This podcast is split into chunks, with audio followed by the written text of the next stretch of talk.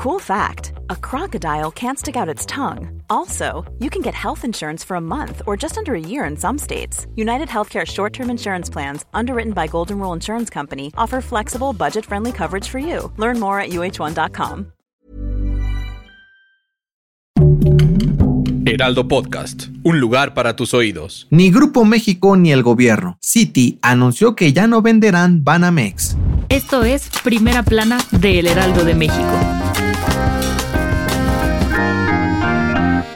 Apenas ayer te contábamos en este podcast que Germán Larrea, director de Grupo México, estaba considerando bajarse de las negociaciones para comprar Banamex y que el gobierno de AMLO estaba dispuesto a entrarle al quite. ¿Lo recuerdas? Pues este miércoles, las cosas dieron un giro de 180 grados, pues el grupo financiero Citi anunció que ya no van a hacer una venta directa de Banamex, sino que optarán por venderlo en la bolsa. Sí, en lugar de ofrecerlo a un empresario, crear una alianza con el gobierno u otro banco del país será ofertado en el mercado de valores. ¿Qué significa esto? Citi anunció que se realizará una oferta pública inicial, es decir, que venderán acciones de la empresa al público. Sin embargo, el proceso se pospondrá hasta el 2025, una vez que termine el sexenio de López Obrador.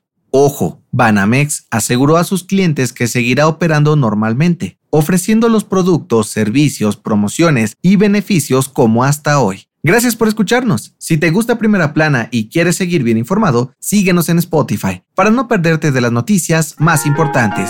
Y escríbenos en los comentarios qué te parece este episodio.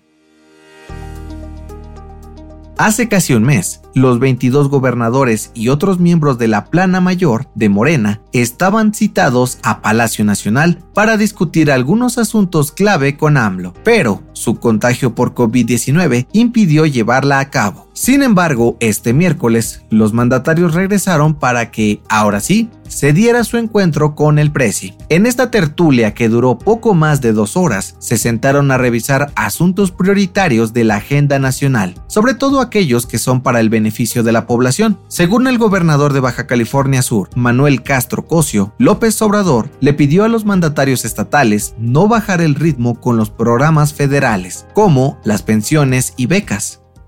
En otras noticias, la legisladora del PAN, Lili Telles, presentó una solicitud para que Ana Gabriela Guevara, titular de la CONADE, comparezca ante el Senado y rinda cuentas sobre la falta de recursos y apoyo a deportistas tras el escándalo con el equipo de natación artística. En noticias internacionales, este miércoles el gobernador de Florida, Ron DeSantis, presentó oficialmente su candidatura a la presidencia de Estados Unidos. Será el mayor rival de Donald Trump dentro del Partido Republicano. Y en los espectáculos, adiós a la reina del rock. La cantante Tina Turner falleció este miércoles a los 83 años. De acuerdo con su representante, murió en su casa de Suiza tras un una larga enfermedad, sin revelar de cuál se trataba.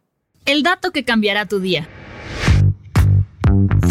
Seguramente alguna vez has escuchado que si hubiera una catástrofe nuclear, los únicos seres vivos que sobrevivirían serían las cucarachas. Pero, ¿es cierto? Este es uno de los mitos científicos más famosos en el mundo. Sin embargo, de acuerdo con la revista Nature Communications, es falso, pues aunque las cucarachas son capaces de aguantar hasta 10 veces la radiación que para un humano resultaría letal, hay otros seres que podrían sobrevivir a un desastre nuclear. Según los expertos, entre los organismos que resisten a grandes cantidades de radiación están la mosca de la fruta, avispas y bacterias. Yo soy José Mata y nos escuchamos en la próxima.